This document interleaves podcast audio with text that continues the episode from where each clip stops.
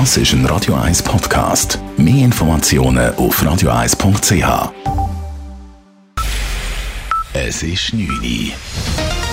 Radio 1, der Tag in 3 Minuten. Mit Sabrina Morgolin. Der Bundesrat will den Strommarkt vollständig öffnen. Nicht nur Firmen, sondern auch Haushalte sollen künftig ihren Stromlieferanten wählen können, sagte Energieministerin Simonetta Sommaruga heute vor den Medien. Das heißt für den Haushalt, er kann die Strompreise vergleichen. Wir sorgen deshalb auch für mehr Transparenz, damit bei den Kosten auch Vergleichbarkeit herrscht. Es ermöglicht aber auch lokale Netze, indem Sie zum Beispiel, ich sage jetzt ganz konkret, wenn Ihr Nachbar Strom produziert auf seinem Dach, dass Sie dann in einer Gemeinschaft, in einem Quartier auch Strom austauschen können. Das sind Möglichkeiten, die durch eine vollständige Strommarktöffnung geschaffen werden. Um die Versorgungssicherheit zu stärken und die Ziele der Energiestrategie 2050 zu erreichen, sollen aber Begleitmaßnahmen getroffen werden. Konkret sollen Anreize für Investitionen in erneuerbare Energien verbessert werden. In Bern ging heute die Herbstsession und damit auch die vierjährige Legislatur zu Ende. National- und Ständerat haben insgesamt 13 Vorlagen verabschiedet, darunter auch der indirekte Gegenvorschlag mit zwei Wochen Vaterschaftsurlaub zur Volksinitiative für einen vierwöchigen Vaterschaftsurlaub oder auch die Entlastung von Familien mit Kindern durch höhere Kinder- und Betreuungsabzüge. Gegen diesen Entscheid hat die SP aber bereits das Referendum ergriffen.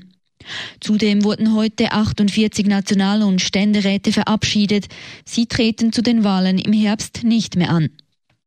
Tausende Klimaaktivistinnen und Aktivisten sind heute Nachmittag durch die Zürcher Innenstadt gezogen, um gegen die Klimakrise zu demonstrieren.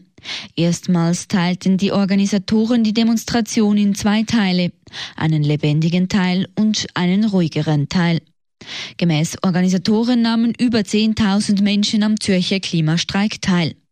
Der sogenannte Earth Strike zog alleine in 15 Schweizer Regionen, aber auch weltweit tausende Menschen auf die Straße. Das Schweizer Fernsehen SRF streicht die Sendung Schawinski aus dem Programm. Aus Spargründen heißt es bei SRF.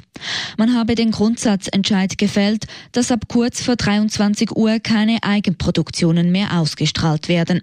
Neben der Sendung Schawinski betrifft dies auch den Eco-Talk.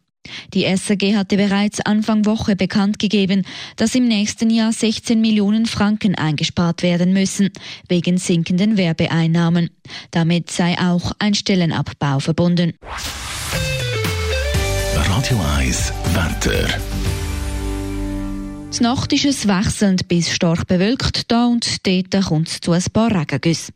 Der Regen ist dann aber spätestens morgen Mittag weg, dann wird es trotz Wolkenfelder und Quellwolken nämlich teilweise sonnig, bei Temperaturen um die 19 Grad. Von der besten Seite zeigt sich die Sonne dann am Sonntag. Dort ziehen die Wolken nämlich erst gegen den Abend auf. Den Tag durch dürfen wir aber mit bis zu 24 Grad rechnen. Das war der Tag in 3 Minuten.